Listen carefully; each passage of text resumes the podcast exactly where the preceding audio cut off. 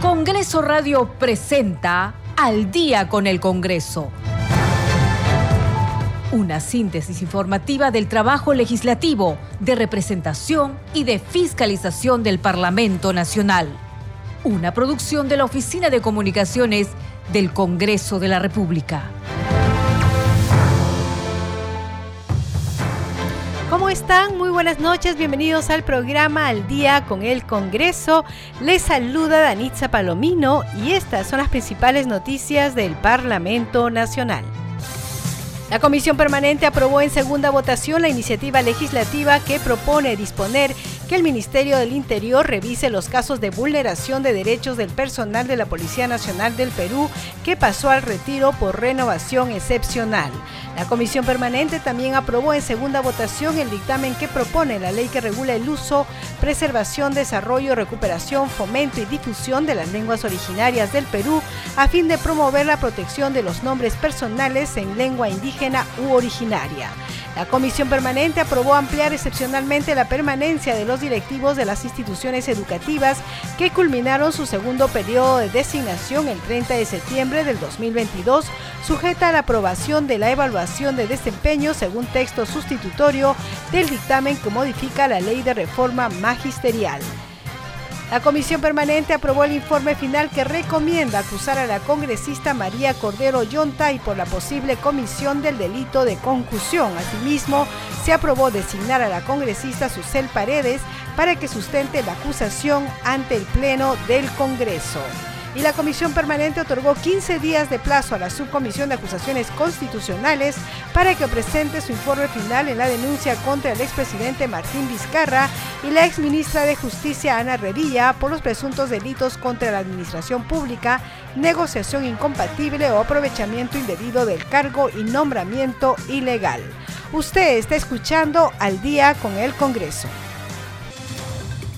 Bien, ¿cómo está? Vamos a ir con el desarrollo de las noticias, pero antes esperamos que haya tenido un buen día jueves aquí en Lima. Hubo un, sismo, se sintió el sismo, en verdad el epicentro ha sido en Guaral 5.4 grados, pero aquí en Lima se ha sentido, nosotros que estábamos en, ese momento en Palacio Legislativo también tuvimos que hacer eh, salir a las áreas libres, como ya hemos ensayado varias veces con la orientación de defensa civil.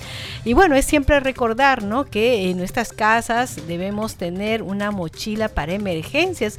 Yo estaba revisando justo las publicaciones de Indesi, decían que en estas mochilas de emergencia debería haber agua embotellada, comida enlatada, leche, chocolates, galletas, linternas y también radios para escuchar las noticias. Por supuesto, una de las ofertas es de Radio Nacional 103.9 en Lima y tiene sus filiales en todo el país. Pero bien, vamos a ir con las noticias del Congreso de la República. Hoy ha sesionado la comisión permanente y se han debatido varios proyectos de leyes como ustedes han escuchado en los titulares. Vamos a ir desarrollando uno por uno. Hay que decir que la comisión permanente del Congreso de la República aprobó esta mañana en segunda y definitiva votación el dictamen que propone la ley que regula el uso, preservación, desarrollo, recuperación, fomento y difusión de las lenguas originarias del Perú a fin de promover la protección de los nombres personales en lengua indígena u originaria. La propuesta legislativa obtuvo 26 votos a favor, 0 votos en contra y una abstención. Se sustenta en el proyecto de ley 3768 cuyo autor es el presidente del Congreso Alejandro Soto Reyes y fue aprobada en primera votación durante la sesión de la Comisión Permanente. La vicepresidenta de la Comisión de Cultura y Patrimonio Cultural, Susel Paredes, sostuvo que este proyecto pretende que respetemos la diversidad cultural de nuestro país y permitamos que los padres que quieran ponerle nombres en lenguas originarias lo puedan hacer, pero que haya además un registro que incorpore estos nombres. Vamos a escuchar parte de la sesión. En la primera ocasión que tuve para exponer este proyecto de ley que fue aprobado en primera votación con amplia mayoría, este, recordarles que el tema de los nombres en la historia del Perú es que al principio cuando llegaron los españoles y se registraba el nombre en las iglesias a través del bautizo, te ponían el nombre del santoral. Entonces, si caías el día de San Miguel, te llamaba, San Miguel. Pero vivimos en un país multicultural, diverso, con muchas culturas y lenguas.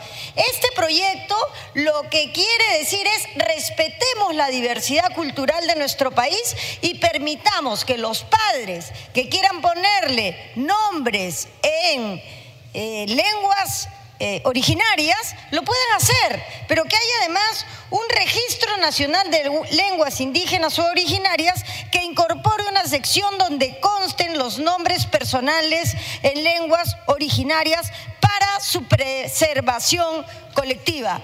Entonces yo exhorto a todas las colegas y los colegas a que votemos a favor en esta segunda votación, porque esto lo que hace es afirmar la identidad cultural pluridiversa que tiene nuestro país. Bien, como les informamos, esta propuesta legislativa obtuvo 26 votos a favor, 0 en contra y una abstención. Vamos con otras noticias. La Comisión Permanente aprobó en segunda votación la iniciativa legislativa que propone disponer que el Ministerio del Interior revise los casos de vulneración de derechos del personal de la Policía Nacional del Perú que pasó al retiro por renovación excepcional. La iniciativa legislativa se sustenta en el proyecto de ley 2580 y fue aprobado en primera votación el 10 18 de enero último. En esta segunda votación fue unánime 27 votos. El vicepresidente de la Comisión de Defensa Nacional, Orden Interno, Desarrollo Alternativo y Lucha contra las Drogas, el congresista Juan Carlos Saburo, argumentó que el artículo 87 del decreto legislativo 1149, Ley de la Carrera y Situación del Personal de la Policía Nacional del Perú, pasó a retiro a 790 oficiales sin tener en cuenta la proyección de la carrera, las sanciones, los legajos personales, entre otros aspectos. Esto constituyó, continuó un acto arbitrario que afectó la moral, la proyección personal y la línea de carrera de los mencionados policías. Eso fue lo que dijo el congresista. Dijo que no correspondía pasar el retiro a estos oficiales que se encontraban ascendiendo al grado inmediato superior. El dictamen aprobado establece en su artículo único que el Ministerio del Interior en el plazo máximo de seis meses revisará los casos del personal de la Policía Nacional del Perú que pasó a retiro por renovación excepcional de comprobarse que los derechos de dicho personal de la Policía Nacional del Perú fueron vulnerados, el Ministerio del Interior deberá subsanar o reivindicar dichos derechos otorgando los beneficios de ley a través de su normativa interna. Vamos a escuchar parte de la sesión.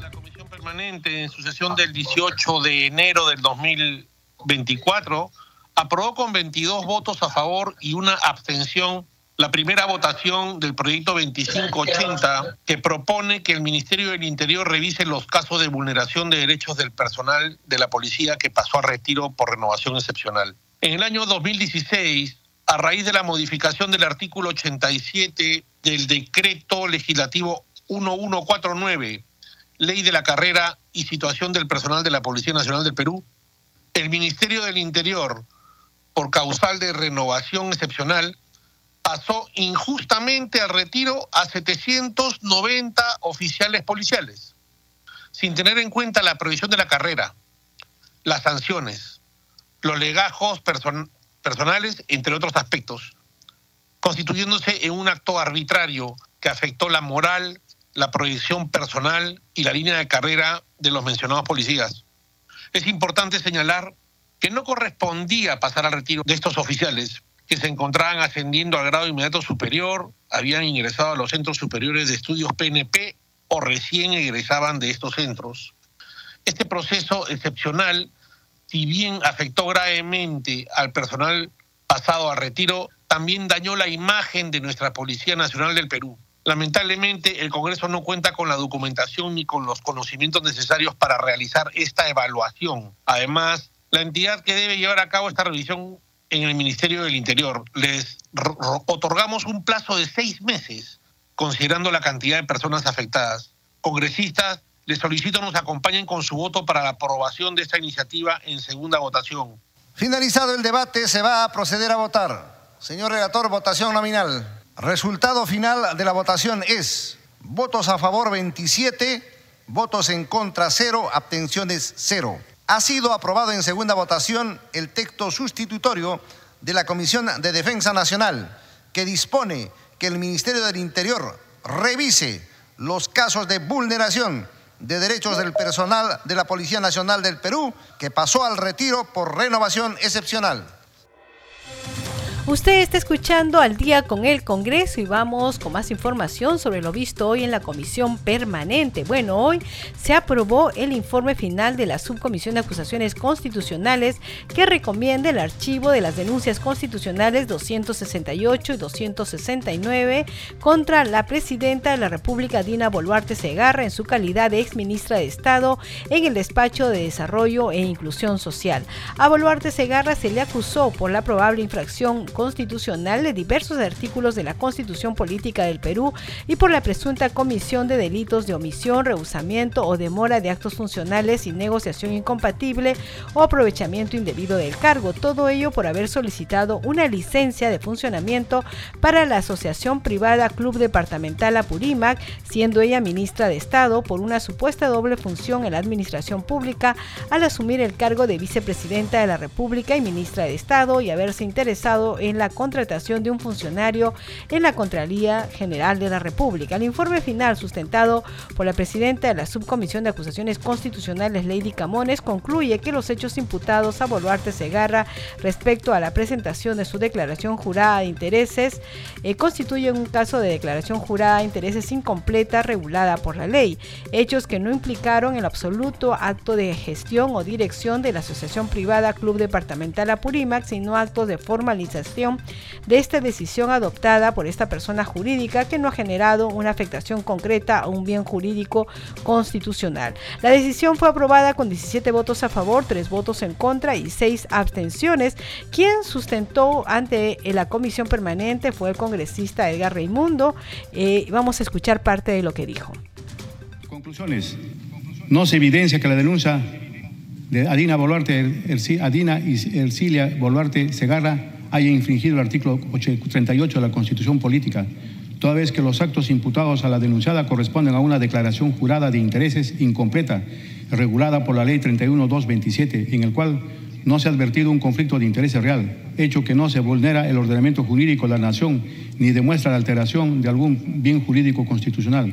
Tampoco habría incurrido en la comisión del delito de omisión, rehusamiento o demora de actos funcionarios tipificado en el artículo 377 del Código Penal, toda vez que la presentación incompleta de la declaración jurada de intereses presentada por parte de la denunciada no contraviene a las funciones inherentes al cargo de ministra de Estado en el despacho de Desarrollo e Inclusión Social, ni constituye hecho ilegal.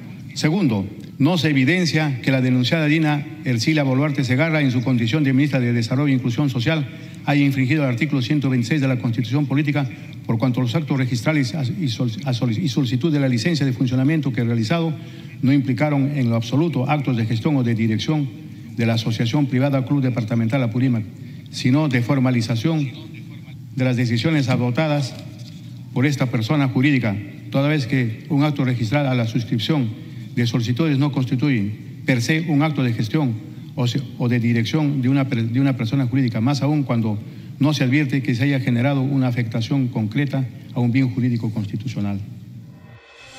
Bien, entonces se archivó la denuncia constitucional 268 y 269 contra Dina Boluarte. Vamos con más información. Con 16 votos a favor, 0 en contra y 12 abstenciones, la Comisión Permanente aprobó el texto sustitutorio que busca modificar el decreto legislativo 816, Código Tributario, a fin de establecer talleres de capacitación como sanción positiva para las micro y pequeñas empresas en el marco de la potestad sancionadora de la Superintendencia Nacional Nacional de Aduanas y de Administración Tributaria, SUNAT.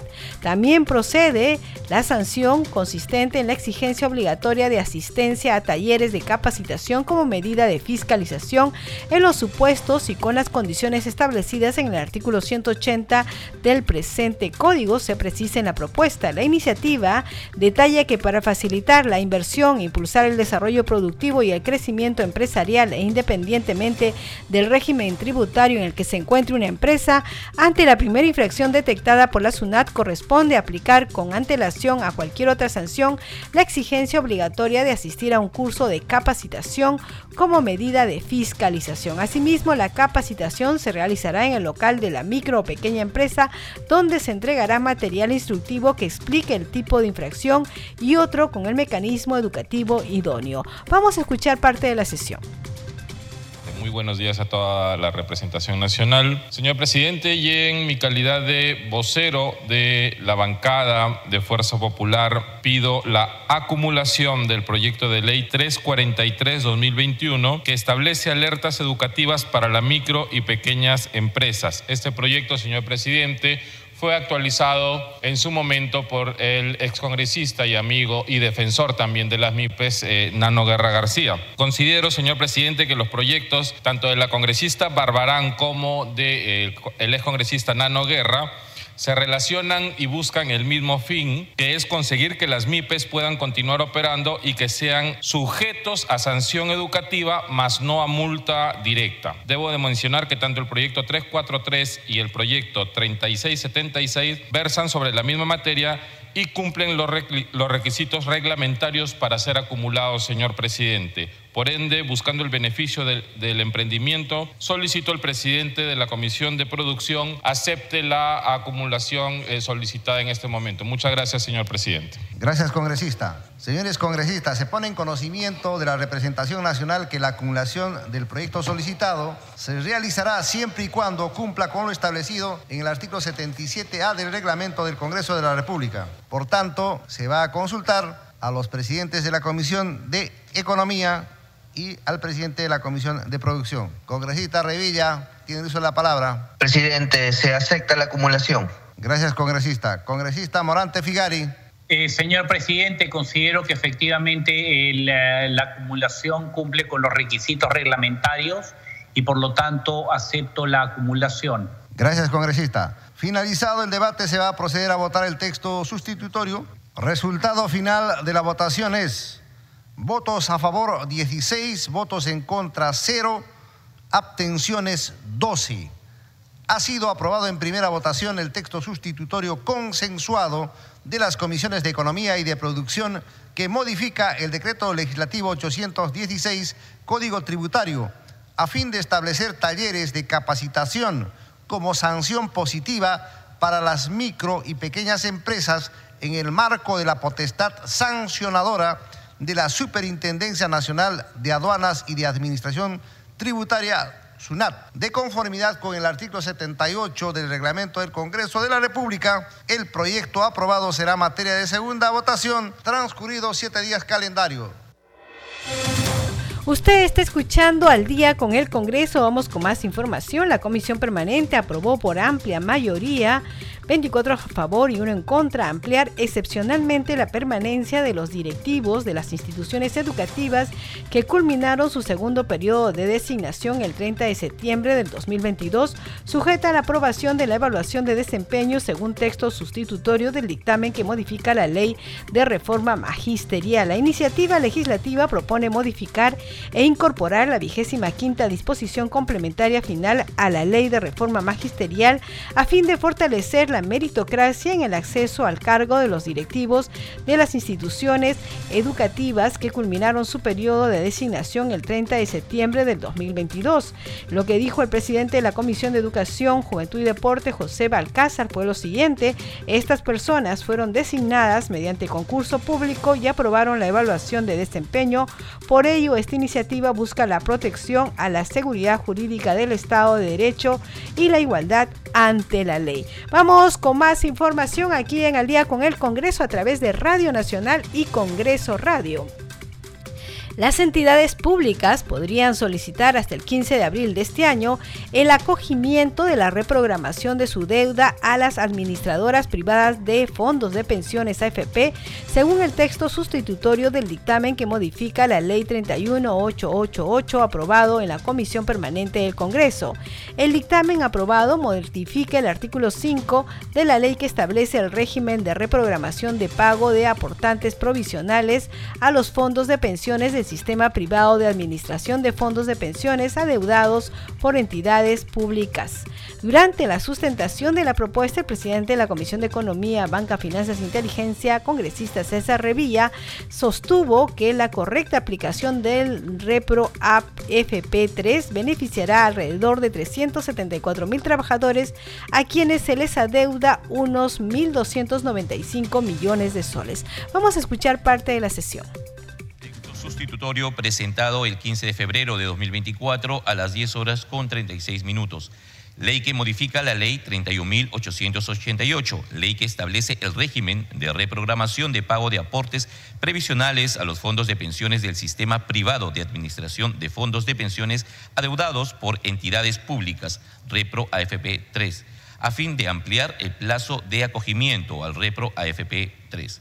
Artículo único. Modificación del artículo 5 de la Ley 31.888, ley que establece el régimen de reprogramación de pago de aportes previsionales a los fondos de pensiones del sistema privado de administración de fondos de pensiones adeudados por entidades públicas, Repro AFP 3 se modifica el párrafo 5.1 del artículo 5 de la Ley 31.888, ley que establece el régimen de reprogramación de pago de aportes previsionales a los fondos de pensiones del sistema privado de administración de fondos de pensiones adeudados por entidades públicas, Repro AFP3, en los siguientes términos. Artículo 5, acogimiento al Repro AFP3. 5.1. Las entidades pueden solicitar la reprogramación de su deuda a las administradoras privadas de fondos de pensiones AFP, presentando su solicitud de acogimiento hasta el 15 de abril del 2024. Congresista Revilla Villanueva, presidente de la Comisión de Economía.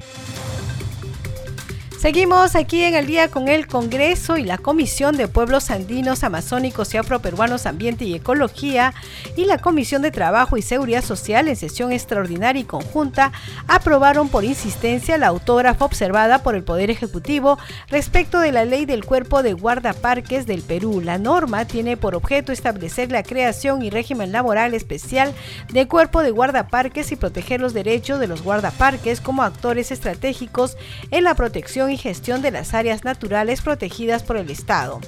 La presidenta de la Comisión de Pueblos Andinos, Ruth Luque, sostuvo que se planteó la insistencia en su texto íntegro debido a que ya el Servicio Nacional de Áreas Naturales Protegidas por el Estado y el Ministerio de Ambiente informaron que el Ministerio de Economía y Finanzas había atendido de manera favorable su requerimiento. Pasión Dávila, el congresista, presidente de esta Comisión de Trabajo, recordó que la norma es una iniciativa que goza de amplio consenso porque también fue elaborada con la participación de los representantes de los mismos beneficiarios. Se busca profesionalizar a hombres y mujeres que trabajan en la primera línea de protección de las áreas naturales protegidas, muchas veces enfrentando al crimen organizado que se encuentra entre taladores y mineros informales. Los guardaparques realizan un trabajo sacrificado y expuesto a una serie de peligros, subrayó Dávila Atanasio. Por su parte, la legisladora Susel Paredes eh, se refirió a las duras condiciones en que los guardaparques cumplen sus funciones en lugares agrestes, alejados y en garitas precarias.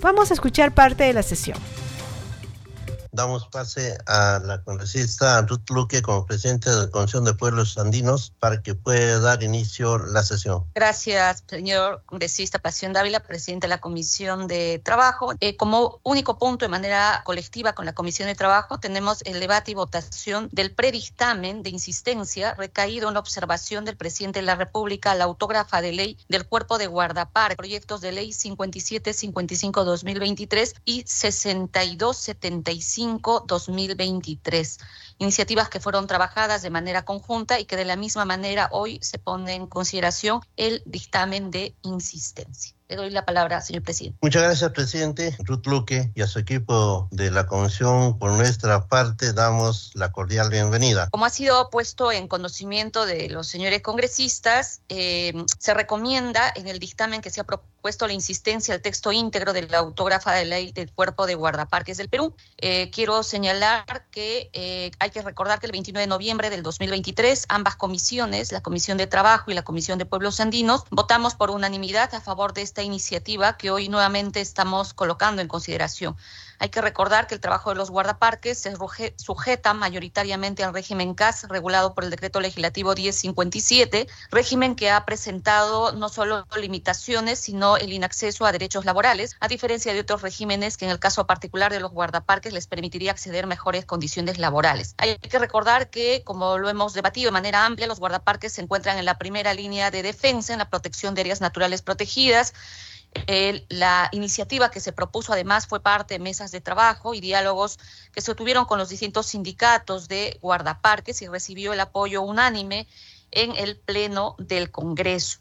Entonces, su, eh, no se puede objetar, digamos, la importancia del interés público, que significa asegurar mejores condiciones laborales, obligaciones, funciones y la necesidad de asegurar una regulación adecuada. Eh, en esa razón, consideramos que las observaciones que han planteado el Ejecutivo eh, no mm, merecen, digamos, eh, tener las siguientes consideraciones. Una primera cosa es que los guardaparques realizan actividades físicas exigentes en zonas especialmente alejadas y de difícil acceso, a menudo expuesto a condiciones climáticas extremas, exigiéndoles, digamos, un buen estado físico, manejo de equipos especializados, lectura de mapas y conocimiento del ámbito.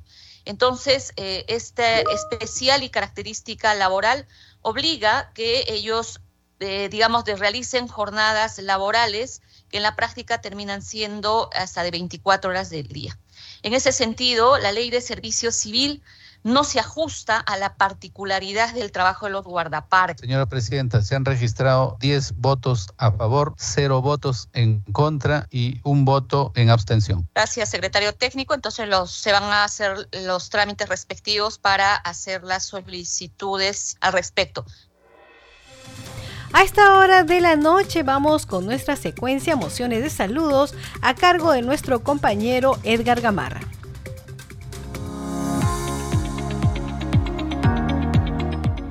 Mociones de saludo presentadas en el Congreso de la República. La congresista de la República, señora Nieves Esmeralda Limachi Quispe, presta un efusivo saludo y reconocimiento a la población del distrito de Quilahuani, provincia de Candarabe, región Tacna, por su 69 aniversario de creación política. Se transcribe la presente moción de saludo y se remite al alcalde distrital de Quilahuani, Prudencio Valeriano Loza Mamani, solicitando hacer extensiva a las demás autoridades y población en general. Este 15 de febrero se recuerda el Día Internacional de la Lucha contra el Cáncer Infantil. Por dicho motivo, desde el Congreso de la República se reconoce a las niñas, niños y adolescentes que luchan día a día contra dicha enfermedad. La presente moción de saludos se envía a todas las instituciones públicas y privadas del Perú que a través de su ardua labor y esfuerzo buscan lograr concientizar a la sociedad sobre la importancia de la lucha contra el cáncer infantil. Nos vamos a una pausa y regresamos en pocos minutos con más información aquí en Al día con el Congreso.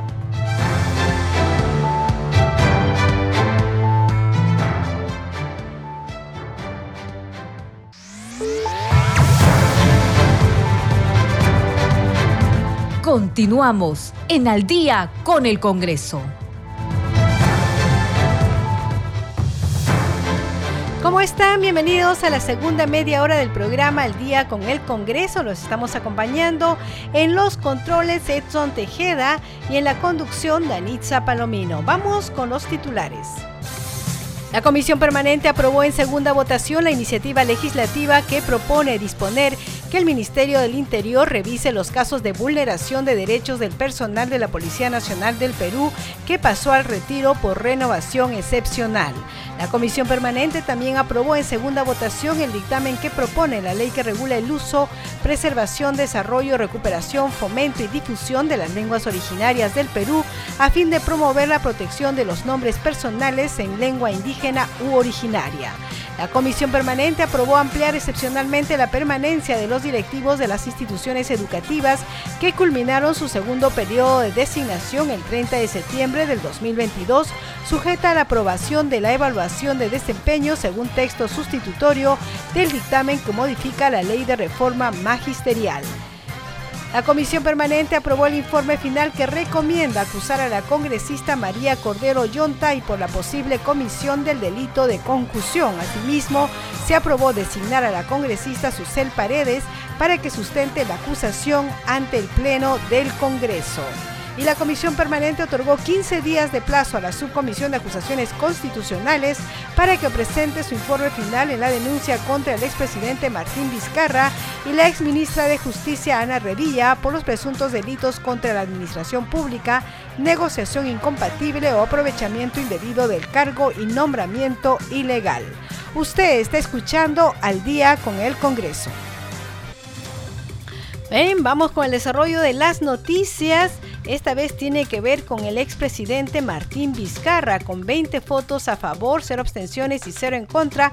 La Comisión Permanente del Congreso aprobó otorgar a la Subcomisión de Acusaciones Constitucionales un plazo de hasta 15 días hábiles para que realice la investigación y presente su informe final en contra del expresidente Martín Vizcarra y Ana Revilla Vergara, exministra de Justicia y Derechos Humanos.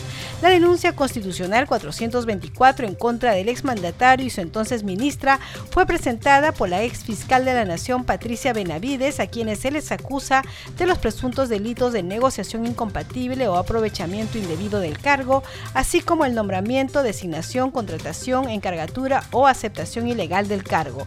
La denuncia ha cumplido con todos los criterios de admisibilidad previsto en los artículos A y C del reglamento del Congreso, según el informe presentado el 24 de enero del 2024, se detalla en el informe. El caso refiere al presunto nombramiento irregular del abogado Daniel Soria como Procurador General del Estado, que según la denuncia no habría cumplido con el requisito de tener una trayectoria en la defensa del Estado. Vamos a escuchar parte de la sesión de la Comisión Permanente. Denuncia constitucional 424. Admitir a trámite por procedente la denuncia constitucional que interpone la denunciante Liz Patricia Benavides Vargas en su entonces condición de fiscal de la Nación contra el señor Martín Alberto Vizcarra Cornejo en su condición de expresidente de la República por la presunta comisión como autor de delitos contra la administración pública, negociación incompatible o aprovechamiento indebido del cargo previsto y sancionado por el artículo 399 del Código Penal y nombramiento ilegal previsto y sancionado por el primer párrafo del artículo 381 del Código Penal en agravio del Estado. Y la señora Ana Teresa Revilla Vergara, en su condición de ex ministra de Justicia y Derechos Humanos, por la presunta comisión como autora de delitos contra la administración pública negociación incompatible o aprovechamiento indebido del cargo previsto y sancionado por el artículo 399 del Código Penal y nombramiento ilegal previsto y sancionado por el primer párrafo del artículo 381 del Código Penal en agravio del Estado, dado que la denuncia ha cumplido con todos los criterios de admisibilidad previsto en los literales A y C del artículo 89 del reglamento del Congreso, informe presentado el 29 de enero de 2024. En aplicación del primer y segundo párrafos del inciso D del artículo 89 del reglamento del Congreso, la Presidencia propone otorgar un plazo de hasta 15 días hábiles para que la Subcomisión de Acusaciones Constitucionales realice la investigación y presente su informe final. Señor relator, votación nominal. Resultado final de la votación es Votos a favor 20, votos en contra 0, abstenciones 0. En consecuencia, se acuerda conceder un plazo de hasta 15 días hábiles a la subcomisión de acusaciones constitucionales. Vamos con más información aquí en Al día con el Congreso. La Comisión Permanente del Parlamento, con 14 votos a favor, 7 en contra y 3 abstenciones, aprobó el informe final que recomienda el archivo de la denuncia constitucional 187 en contra del excongresista Héctor Becerril, acusado de los presuntos delitos de organización criminal, cohecho pasivo impropio y tráficos de influencia agraviado. Esta denuncia fue presentada por la ex fiscal de la Nación, Zoraida Ábalos. Sin embargo, el informe concluye que el Ministerio Público partió de una serie de elementos de convicción que sostuvieron una sospecha inicial simple que luego de diligencias preliminares no pudieron ser corroboradas ni tener indicios reveladores. Vamos con otras noticias aquí en el día con el Congreso y el legislador Eduardo Salguana dio a conocer que el próximo 21 de febrero se estará realizando el simposio internacional denominado Zonas Económicas Especiales en el Perú y en el evento estarán invitados especialistas en el tema, autoridades del Ejecutivo y el empresariado nacional. El congresista Eduardo Salguana conversó con nuestro compañero Víctor Incio, aquí la entrevista. Esto, su despacho está organizando este importante simposio internacional sobre zonas económicas especiales en el Perú. Cuéntenos, ¿cuál es el objetivo de este evento? Bueno, efectivamente, el, el, próximo miércoles 21 de febrero tenemos aquí un evento internacional en el hemiciclo, en el ex Senado de la República. Las zonas francas son instrumentos de desarrollo en todo el mundo. En América Latina se aplican con éxito en varios países, básicamente Uruguay, República Dominicana, Costa Rica, no Colombia. Y nosotros lo que queremos es discutir con los que conocen, van a venir este, expertos de estos países justamente, de Uruguay, Colombia y República Dominicana, van a estar ministros de Estado, van a asistir gobernadoras regionales, el empresariado nacional va, a participar en este evento y lógicamente lo que queremos es mostrarle al país que las zonas francas pueden generar empleo, atraer inversiones y generar desarrollo a nivel nacional. Ah, hay zonas francas ya en el país, pero de repente no, no son tan fructíferas, por decirlo así. Mira, solo una comparación. En, en, en las zonas francas en Uruguay, que es un país de 3 millones de habitantes, exportan por su zona franca 5.800 millones de dólares. El Perú tiene 9 zonas francas y solo exporta 94. O sea, la diferencia es brutal, ¿no? Eh, las zonas francas en, Perú son nueve y solo funcionan dos. Y el problema de fondo es que el esquema que hemos escogido en Perú equivocado es un esquema público. La Comisión de Zona Franca en Tacna, Moquegua, Puno, Piura, donde se ha creado, eh, la preside el gobernador regional, la integra los alcaldes, la integra la Cámara de Comercio, pero no está el sector privado. Entonces en, en Uruguay quien lidera, quien es protagonista, quien administra son los privados. Y eso es lo que tenemos que hacer en el Perú. Ver, qué mejor que recoger estas experiencias. ¿no? Así es, ¿no? De gente que sabe y, y, de países exitosos, ¿no? Que les va muy bien con estos temas, ¿no? Tecnología, hemos, yo he visitado Montevideo y hemos visitado una zona franca en la cual, por ejemplo, hay dos fábricas de medicamentos que exportan a 25 países con su tecnología totalmente robotizada y con uso de inteligencia artificial. Y los trabajadores de la zona franca son los mejores pagados en Uruguay, un, por un suelo promedio de 3.500 dólares. Usted está escuchando al día con el Congreso a través de Radio Nacional y Congreso Radio y vamos con más información. El presidente del Congreso, Alejandro Soto, anunció que priorizará el proyecto que propone establecer las acciones de protección y recuperación de la laguna de Piuray en Chinchero, Cusco. Aquí el informe. Siguiendo su política de puertas abiertas, el presidente del Congreso, Alejandro Soto Reyes, recibió en su despacho al alcalde provincial del Cusco y al presidente de la comunidad de la microcuenca de la Laguna Piuray, ubicada en la localidad de Chinchero. Ambos pidieron al titular del Parlamento su apoyo para viabilizar en el Congreso un proyecto de ley que declara en emergencia esta laguna, la cual abastece a por lo menos unos 150 mil habitantes del Cusco y que desde hace algunos años se encuentra en sequía queremos que se declare a través de una ley del Parlamento de la República de necesidad de interés público la preservación de la laguna, del mantenimiento de la laguna de Pibrey. Esa laguna abastece al 30% de la población de agua. Y no solamente es eso, sino es un centro donde las aves eh, no solamente habitan ahí, sino también transitan por, y permanecen por algún tiempo. Tanto la laguna de Pibrey, este, eh, está completamente este, secando. Entonces eso nos falta a la ciudad, a nosotros, nosotros como chincherenos, no tenemos agua en el distrito. En el distrito que nosotros teniendo la laguna de Pirey, no tenemos agua, solamente tenemos dos a tres horas. Entonces a eso hemos venido para que, que se haga de inmediato la declaración de la emergencia de la laguna. Se trata del proyecto de ley número 6820 que actualmente se encuentra en las comisiones agraria y de pueblos andinos, amazónicos y afroperuanos, ambiente y ecología, que propone establecer las acciones de protección, remediación y recuperación de la laguna Piuray. Soto Reyes se comprometió a priorizar esta iniciativa para que sea aprobada al inicio de la segunda legislatura que empieza en el mes de marzo. En otro momento, el alcalde del Cusco, Luis Pantoja, también le propuso al presidente del legislativo la modificación a la ley número 28719, ley del boleto turístico, para considerar los gastos de operatividad. Existe en la ley anterior una norma para el manejo de los, de los dineros del boleto turístico en el Cusco, pero no está considerado la operatividad del boleto turístico. O sea, el boleto turístico como tal, para poder este, recaudar los fondos, tiene personal, tiene vehículos asignados, tiene combustible. Esa es la parte operativa que no está considerada en la ley.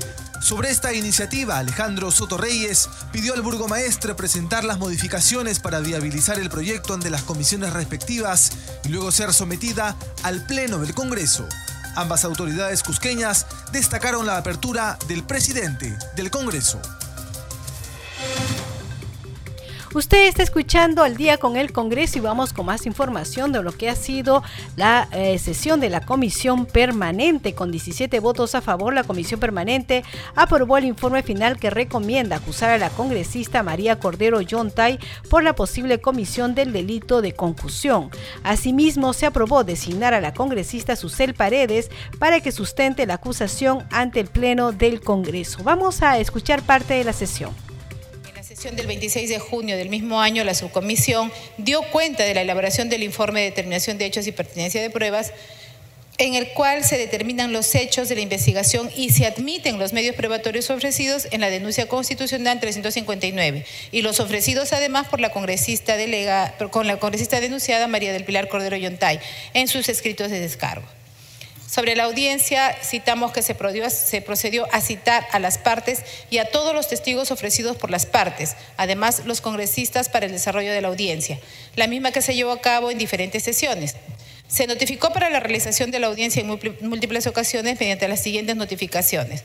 La número 335 de fecha 7 de junio del 2023, la número 358 de fecha 19 de junio del mismo año, la notificación 001 de fecha 5 de septiembre del 2023 y la notificación 033 de fecha 18 de septiembre del 2023. Respecto del antejuicio, de conformidad con el artículo D6 del artículo 89 del Reglamento del Congreso de la República y en virtud al análisis realizado sobre los hechos en materia de investigación, el presente informe final recomienda acusar a María del Pilar Cordero Yontay en condición de congresista de la República por la presunta comisión del delito de concusión, tipificado en el artículo 382 del Código Penal en agravio del Estado. Como punto dos, recomienda la suspensión de la congresista María del Pilar Cordero Yontay en caso se apruebe la acusación mientras dure la investigación. Tercero, respecto del juicio político, recomendar la inhabilitación de la congresista María del Pilar Cordero Yontay por un plazo de hasta 10 años por infracción a la Constitución en los términos expuestos. El referido informe final, señor presidente, fue aprobado en la sexta sesión extraordinaria de la Subcomisión de Acusaciones Constitucionales celebrada el día 28 de noviembre del 2023, con 18 votos a favor, 0 votos en contra y 5 votos en abstención.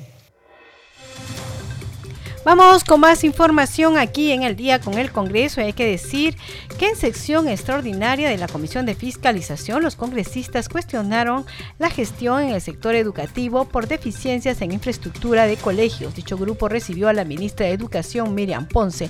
Tenemos el informe. La ministra de Educación, Miriam Ponce Vertis, manifestó que se garantiza la gratuidad de la matrícula escolar 2024 sin condicionamiento a pago alguno, adquisición de materiales, uso de uniforme o pago de APAFA. Hay 8.800.000 personas aproximadamente desde 17 años en adelante ¿no? que nunca culminaron su secundaria.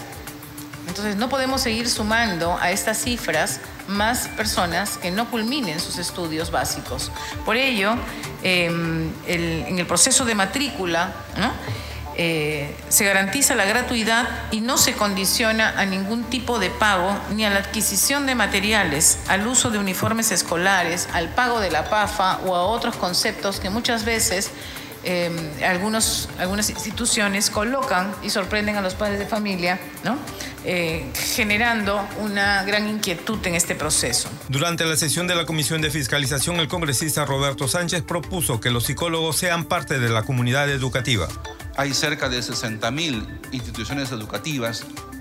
El enfoque pierde, pierden los niños, las niñas, sobre todo, presidente, cuando sabemos bien los efectos que aún no abordamos de la epidemia de la COVID-19 de la violencia en la comunidad educativa, del abuso sexual infantil que ocurre en instituciones educativas, en la familia, del bullying, de la depresión Por su parte, el congresista Jaime Quito afirmó que en Arequipa varios colegios carecen de infraestructura y funcionan en campos deportivos. Yo quiero informarle a la ministra que, por ejemplo, en Arequipa existen colegios que no tienen infraestructura, que están funcionando en locales sociales o en, eh, eh, campos deportivos y ni siquiera existen módulos para poder trasladar porque tanto la DEA, es decir, la Dirección Regional Arequipa, o las eh, eh, municipalidades o gobiernos regionales no tienen módulos para poder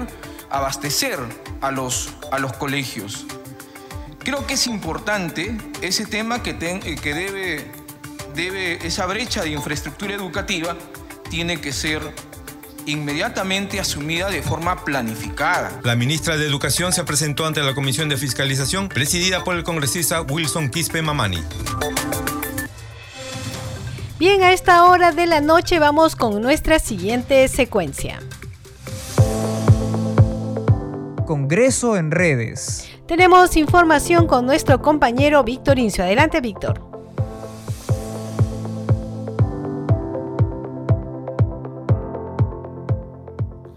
Buenas noches, Anixa. Muchas gracias por el pase. Vamos a empezar con un tuit del Congreso de la República que informa que la Comisión Permanente aprobó con 27 votos a favor el texto sustitutorio del proyecto de ley que propone disponer que el Ministerio del Interior revise los casos de vulneración de derechos del personal de la Policía Nacional del Perú que pasó al retiro por renovación excepcional.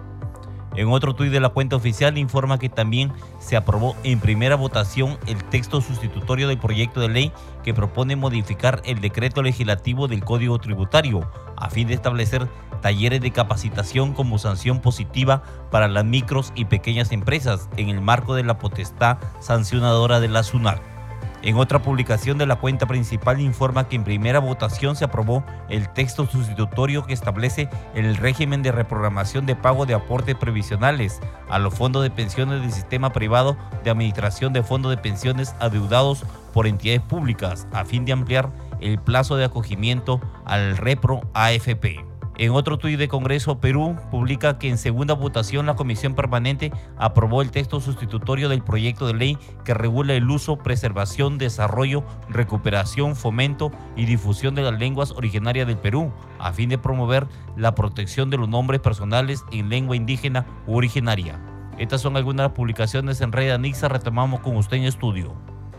Muchas gracias, Víctor Incio. Hay que decir que algunos parlamentarios, a raíz de este temblor que ha habido en horas de la tarde, han publicado en sus cuentas de Twitter algunas recomendaciones. Por ejemplo, la congresista Mari Carmen Alba dice, ante cualquier situación de emergencia, es mejor estar prevenidos y tener listo en nuestro hogar una mochila de emergencia. Conoce aquí lo que debe llevar esta mochila y hace un listado, dice botiquín de primeros auxilios agua embotellada, alimentos no perecibles, útiles de aseo, linterna y silbato, radio a pilas, documentos y duplicado de llaves, cuchilla multiusos, mantas y ropa de abrigo. Importante recomendación, por supuesto, para nosotros. Cada vez que hay un temblor, uno, siempre ve, ¿no? Si, si la mochila está bien y hay que recordar siempre ir cambiando, renovando el, el agua, las galletas, el atún, en fin, que uno tiene en la mochila para que no vayan a vencer. Bueno, y también hay una publicación del congresista Edras eh, Medina que dice lo siguiente, me reuní con los miembros de la Confederación de la sede administrativa de educación del Perú que solicitan que se viabilicen los proyectos de la ley 5880, 5906 y 1505 que ayudarán a reconocer los derechos que se han venido postergando al personal administrativo. Bien, estas son algunas de las publicaciones, ya sabe que usted puede buscar a los congresistas en las redes sociales, están en Twitter, están en Facebook, en Instagram y también en TikTok. Bien, vamos con otras noticias. Hay que decir que em, un proyecto de ley que regula el desarrollo y uso de la inteligencia artificial en el Perú fue presentado por el congresista Carlos Ceballos con la finalidad de garantizar los derechos fundamentales, la privacidad y la seguridad de los ciudadanos. Vamos con el informe. Evitar riesgos y consecuencias negativas, así como garantizar la protección de los derechos fundamentales, la privacidad y la seguridad de los ciudadanos fomentando la transparencia, la ética, innovación y el progreso en el campo de la inteligencia artificial en beneficio de los ciudadanos peruanos, es el objeto del proyecto de ley presentado por el congresista Carlos Ceballos, que establece el marco legal para el uso y regulación de la inteligencia artificial en el territorio nacional, así como su registro y supervisión. La proyectada norma se aplicará a todas las personas físicas o jurídicas que desarrollen, investiguen, innoven o utilicen la inteligencia artificial en territorio peruano, con independencia del lugar donde se encuentra el servidor o los servidores y desarrolladores que la soporten. Los desarrolladores tienen la obligación de documentar y divulgar el funcionamiento y los algoritmos utilizados en los sistemas de inteligencia artificial para permitir la auditoría y la evaluación de su impacto y no permitir que se use para engañar a los seres humanos. Las plataformas de distribución digital de aplicaciones móviles para todo tipo de dispositivos y sistemas tecnológicos, tiendas y plataformas digitales que permitan a los usuarios navegar y descargar aplicaciones que promuevan o lancen al mercado aplicativos de inteligencia artificial de cualquier tipo que contravengan los principios y prohibiciones de la presente ley y sin la autorización debida serán pasibles de sanciones administrativas, penales y civiles. La Secretaría de Gobierno y Transformación Digital de la Presidencia del Consejo de Ministros encargada de garantizar el cumplimiento de la norma y la regulación de los sistemas de inteligencia artificial, incorporará expertos en inteligencia artificial, ética, derecho y otros campos relevantes en el tema. Bien, a esta hora de la noche nos vamos con los titulares. La Comisión Permanente aprobó en segunda votación la iniciativa legislativa que propone disponer que el Ministerio del Interior revise los casos de vulneración de derechos del personal de la Policía Nacional del Perú que pasó al retiro por renovación excepcional. La Comisión Permanente también aprobó en segunda votación el dictamen que propone la ley que regula el uso, preservación, desarrollo, recuperación, fomento y difusión de las lenguas originarias del Perú a fin de promover la protección de los nombres personales en lengua indígena u originaria. La Comisión Permanente aprobó ampliar excepcionalmente la permanencia de los directivos de las instituciones educativas que culminaron su segundo periodo de designación el 30 de septiembre del 2022, sujeta a la aprobación de la evaluación de desempeño según texto sustitutorio del dictamen que modifica la ley de reforma magisterial. La comisión permanente aprobó el informe final que recomienda acusar a la congresista María Cordero Yontay por la posible comisión del delito de concusión. Asimismo, se aprobó designar a la congresista Susel Paredes para que sustente la acusación ante el Pleno del Congreso y la Comisión Permanente otorgó 15 días de plazo a la Subcomisión de Acusaciones Constitucionales para que presente su informe final en la denuncia contra el expresidente Martín Vizcarra y la exministra de Justicia Ana Revilla por los presuntos delitos contra la administración pública, negociación incompatible o aprovechamiento indebido del cargo y nombramiento ilegal. Usted está escuchando al día con el Congreso.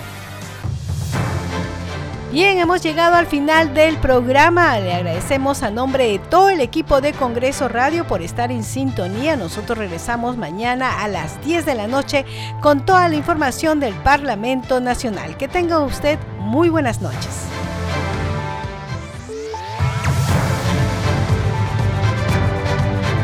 Congreso Radio presentó Al día con el Congreso síntesis informativa del trabajo legislativo, de representación y de fiscalización del Parlamento Nacional. Una producción de la Oficina de Comunicaciones del Congreso de la República.